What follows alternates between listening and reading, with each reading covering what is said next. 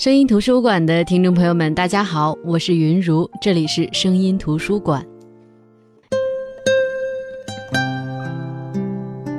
在二十世纪的中国，很多人都说杨绛和钱钟书是天造地设的绝配。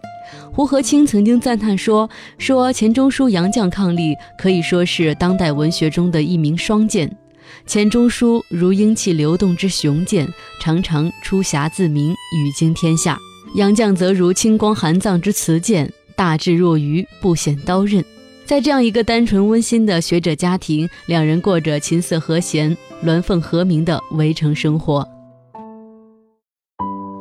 杨绛呢，出生在无锡的一个书香家庭，性情温婉，知书达理。一九二八年，杨绛高中毕业，他本来想报考清华大学的外文系，但是当年清华没有在南方招生。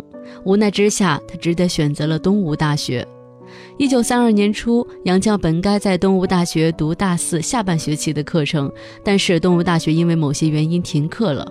为了顺利地完成他的大学学业，杨绛就决定北上，在清华大学借读。其实当时他还有一个机会，就是去美国威尔斯利大学学习，也就是昨天我们分享的冰心去美国学习的那个大学。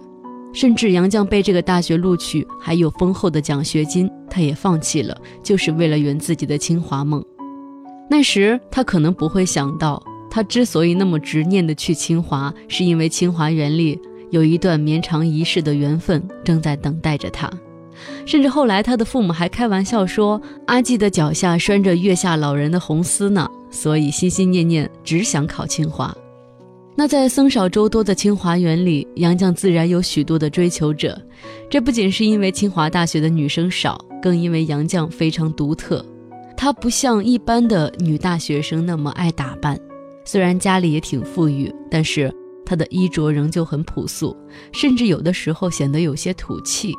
可她毕竟是大名鼎鼎的上海大律师杨荫杭的女儿，名门闺秀，又是东吴大学的学生。因为在那个时候，比起国内一般的国立私立大学，东吴大学的学生在气质上会更神气一些。杨绛的个头不高，不像林徽因、陆小曼等那个时代的名媛那样明眸皓齿、巧笑倩兮。但是杨绛呢，面容白皙清秀，身材窈窕，性格呢温婉和蔼，人又聪明大方，自然也是深受男生的爱慕。了解当时清华的人曾经说过这样的一句话，他说。杨绛进入清华大学时，才貌冠群芳，男生欲求之当偶者七十余人，有戏谑者称为“七十二煞”。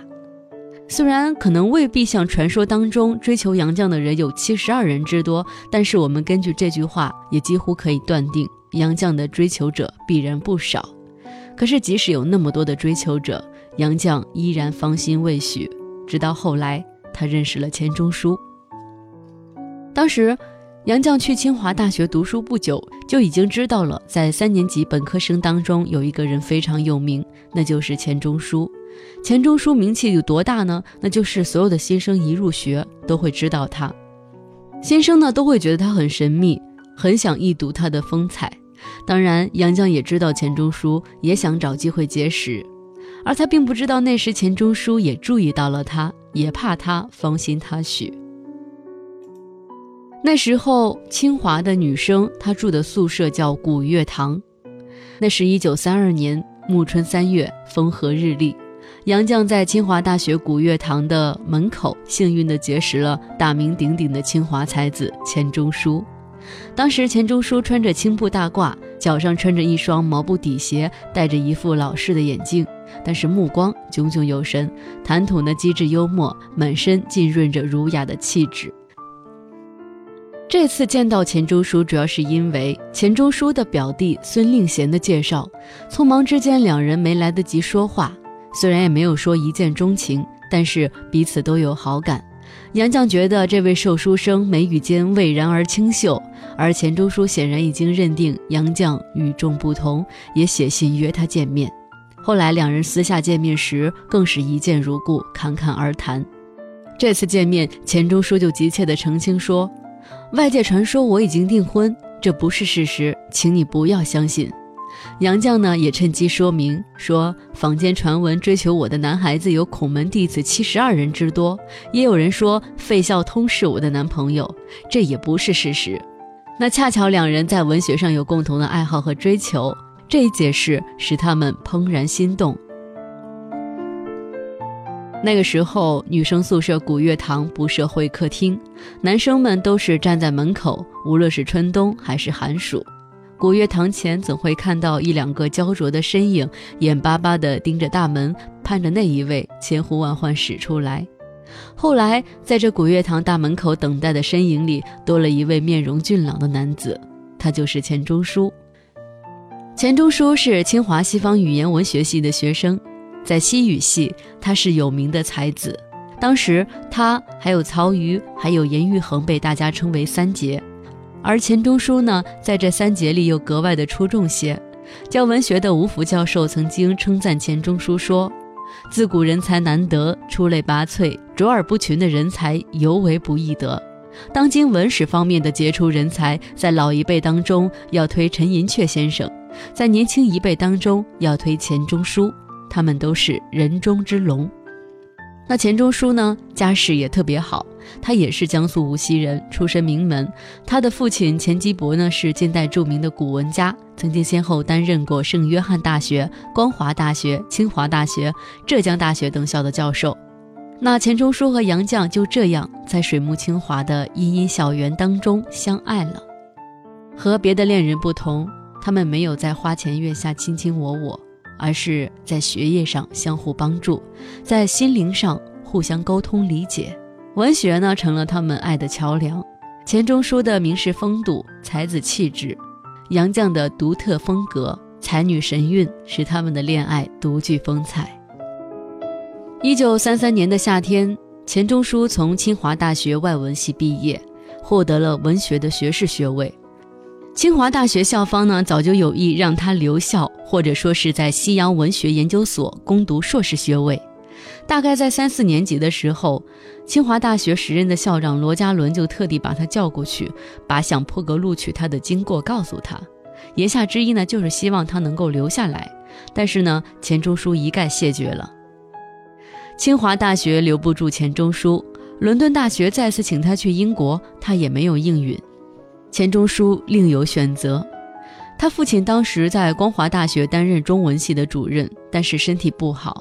就召他回上海到光华大学任教，这大概就是钱钟书南返的一个重要原因。那么，另外一方面，钱钟书当时已经有足够的治学能力，他的知识呢都是源于自己的自学，所以在后期呢他也没有怎么听课。一九三一年九一八事变之后，东北三省沦陷，华北当时的政局也不稳。到了一九三三年，学生更是屡屡请愿游行，清华大学当时的秩序几乎不能正常维持。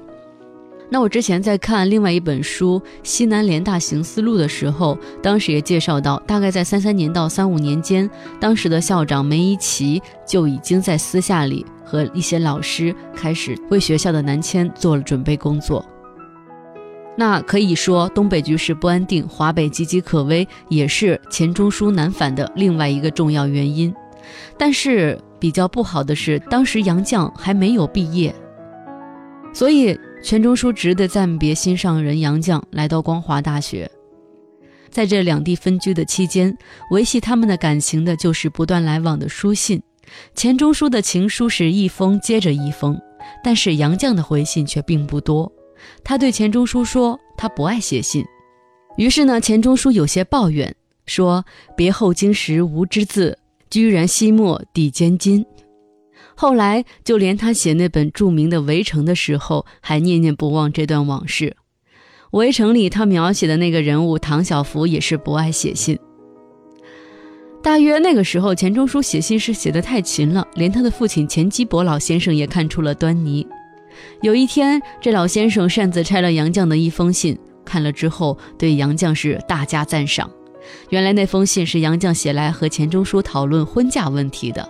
杨绛在信中说：“现在吾两人快乐无用，须两家父亲兄弟皆大欢喜。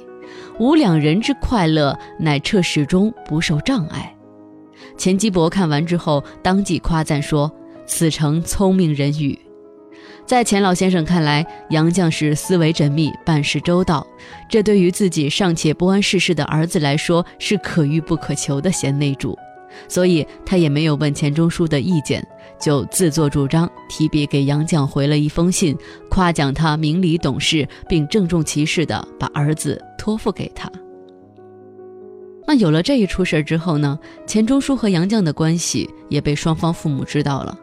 两人所在的家族呢，都是当地名门，于是呢，他们两方的父母呢，就寻照旧礼为两人订婚。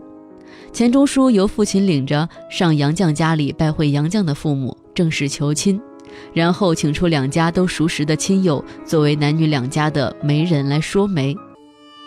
杨绛和钱钟书呢，本来是自由恋爱。他们的结合呢，却沿着父母之命、媒妁之言的老式办法，老老实实的走了一遍程序。钱钟书有时觉得这事儿颠倒了，杨绛呢也会觉得茫然。他甚至茫然不记得这婚到底是怎么定的，只知道从此他是莫存的未婚妻了。莫存呢是钱钟书的号，杨绛喜欢叫钱钟书叫莫存，而钱钟书也喜欢叫杨绛叫嵇康。其实呢，钱钟书和杨绛的这段缘分，似乎很早之前就注定了。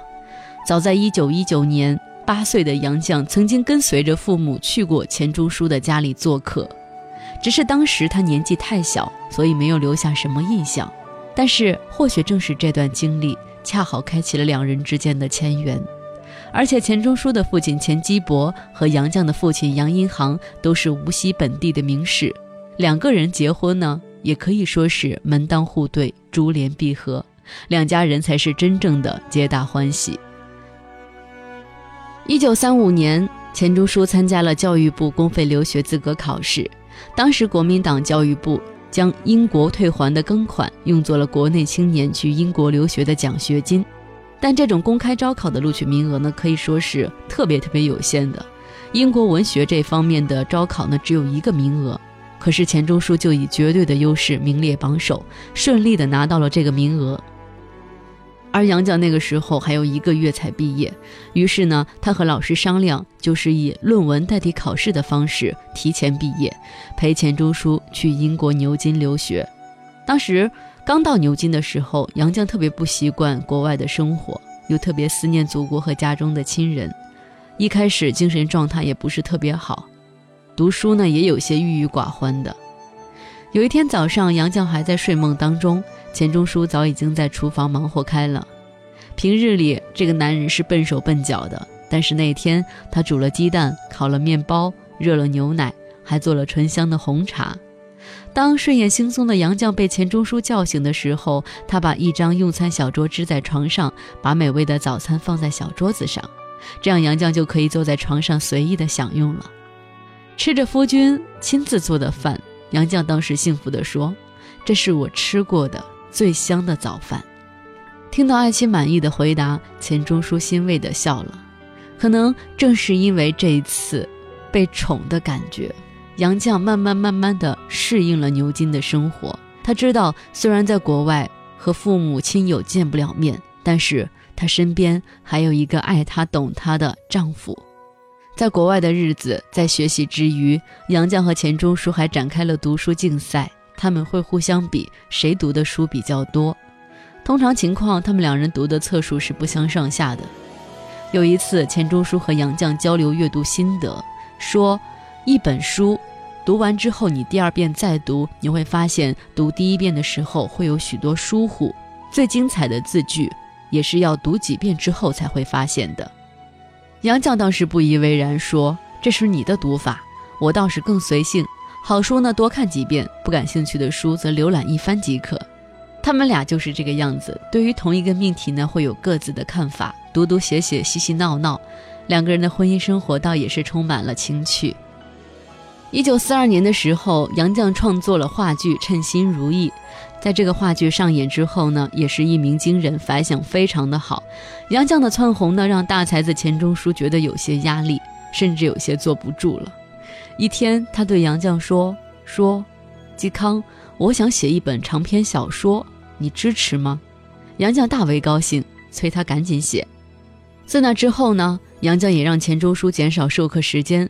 为了节省开支，他还把家里的女佣辞退了，自己包揽了所有的家务活，劈柴、生火、做饭，样样都来。经常被烟火熏得满眼是泪，也会有时候在做饭的时候不小心切破手指。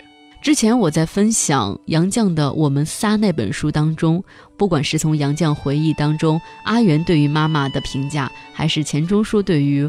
呃，妻子杨绛的评价，我们都知道，其实杨绛是特别特别不擅长做家务活的。可是，在这个时候，她甘心成为围着家务去转的那个女人。而且，我们知道杨绛其实也是非常有才气的。她的那本《洗澡》呢，很多人都说是跟《围城》并驾齐驱的名作。但是呢，她甘愿站在这个男人背后，心甘情愿地成为钱钟书背后的那个女人。她只盼着钱钟书的大作早日问世。看着昔日娇生惯养的富家小姐，被生活修炼成任劳任怨的贤内助，钱钟书心里虽然有些惭愧，但更多的是对杨绛的感激和倍加真爱。当然，结局是好的，我们也都知道，钱钟书的《围城》很快的问世了。这本书也在当时，甚至后来，甚至现在，都被无数人追捧。钱钟书在《围城》的序中说：“说这本书整整写了两年。”两年里，忧事伤生，屡想终止。由于杨绛女士的不断督促，替我挡了许多事，省出时间来，得以锱铢积累的写完。照例这本书该献给她。其实，《围城》是在上海沦陷的时期写的，艰难岁月里，这夫妻两人相濡以沫，互相扶持，用实际的行动和平淡的生活诠释了爱的真谛。在钱钟书《围城》发表的时候，也有人怀疑他，说你本人是不是就是买了假文凭的方鸿渐呢？有人也同情他娶了难产的孙柔嘉，还有女读者毛遂自荐欲取而代之。也有他的学生见了杨绛之后，意外地说：“钱先生，其实您的孙柔嘉蛮不错的嘛。”岂止是不错呢？杨绛呢，可是钱钟书心目当中最贤的妻、最才的女呢。后来，他们爱情的结晶，他们的爱女阿元出生的时候，钱钟书致欢迎词说：“这是我的女儿，我喜欢的。”杨绛也说女儿是自己平生唯一的杰作。回国之后呢，这一家三口一直是居无定所。一九六二年八月，一家人迁居在干面胡同新建的宿舍里。这个宿舍有四个房间，还有一个阳台。他们又添置了家具，终于有了一个舒适的家。那时，钱钟书经常带着妻子、女儿去饭馆吃饭。有一次，在等待上菜的空档，钱钟书和阿元一直在观察其他饭桌上吃客的言谈举止，并且是像看戏一样的，很是着迷。杨绛奇怪地问说：“你们俩这是干嘛呀？”阿元说：“观察生活是件很有趣的事。你看那一桌，两个人是夫妻在吵架；那一桌是在宴请亲戚。”杨绛明白了，这父女俩是看戏呢。等到吃完饭的时候，有的戏已经下场，有的戏正在上演。由此可以看出，这三个人在一起呀，也是有无穷的趣味。不管多平淡的生活，有趣的人总会过得有意思。这三口之家朴素单纯，温馨如仪，只求相守在一起，各自做力所能及的事情。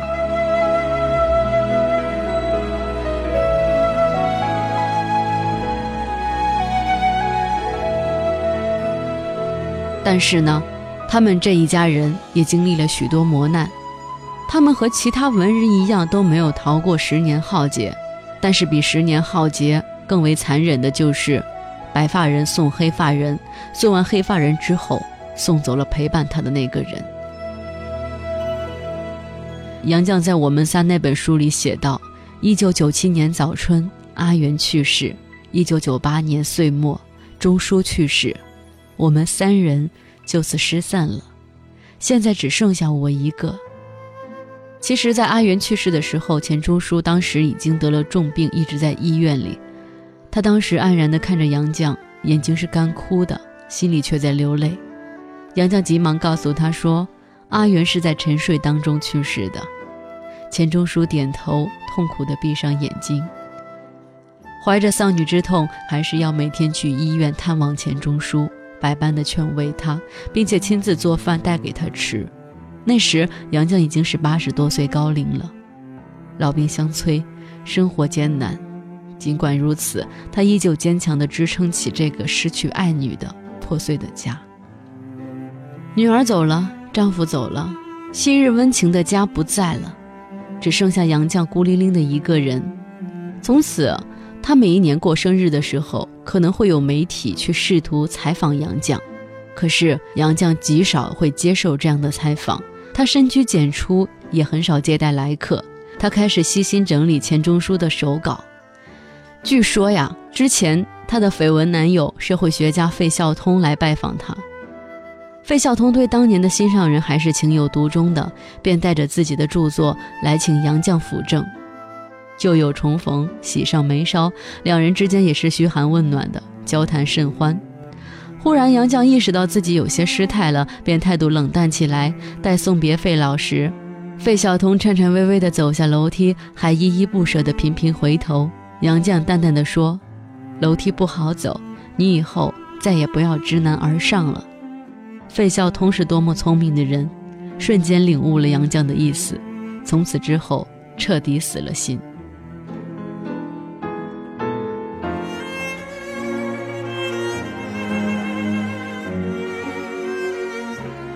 这就是钱钟书和杨绛的故事。我想起钱钟书说过的一句话，他说：“我见到他时，从未想过要结婚。我娶了她几十年，从未后悔娶她，也从未想过要娶别的女人。我觉得这是最浪漫的海誓山盟，也是最浪漫的情话。当两个人携手走过大半辈子的时光的时候，蓦然回首，能发出这样的感慨，确实是人生最幸福的事情。”钱钟书也曾经用一句话概括他和杨绛之间的爱情，他说：“我和杨绛是绝无仅有的结合了各不相容的三者，妻子、情人、朋友。如果一对夫妻能是彼此的丈夫和妻子，能是彼此的情人，更是彼此的知己朋友，这对人也是多么的幸福呀！”现在，钱钟书先生已经走了将近二十年了。但是，纵然斯人已逝，杨绛先生的深情依旧在岁月的轮回当中生生不息。好的，我是云如，这里是声音图书馆。本期节目会上传喜马拉雅 FM，大家可以搜索“声音图书馆”收听、下载、转载。更多节目内容可以关注公众号“声音图书馆”。我们下周再见。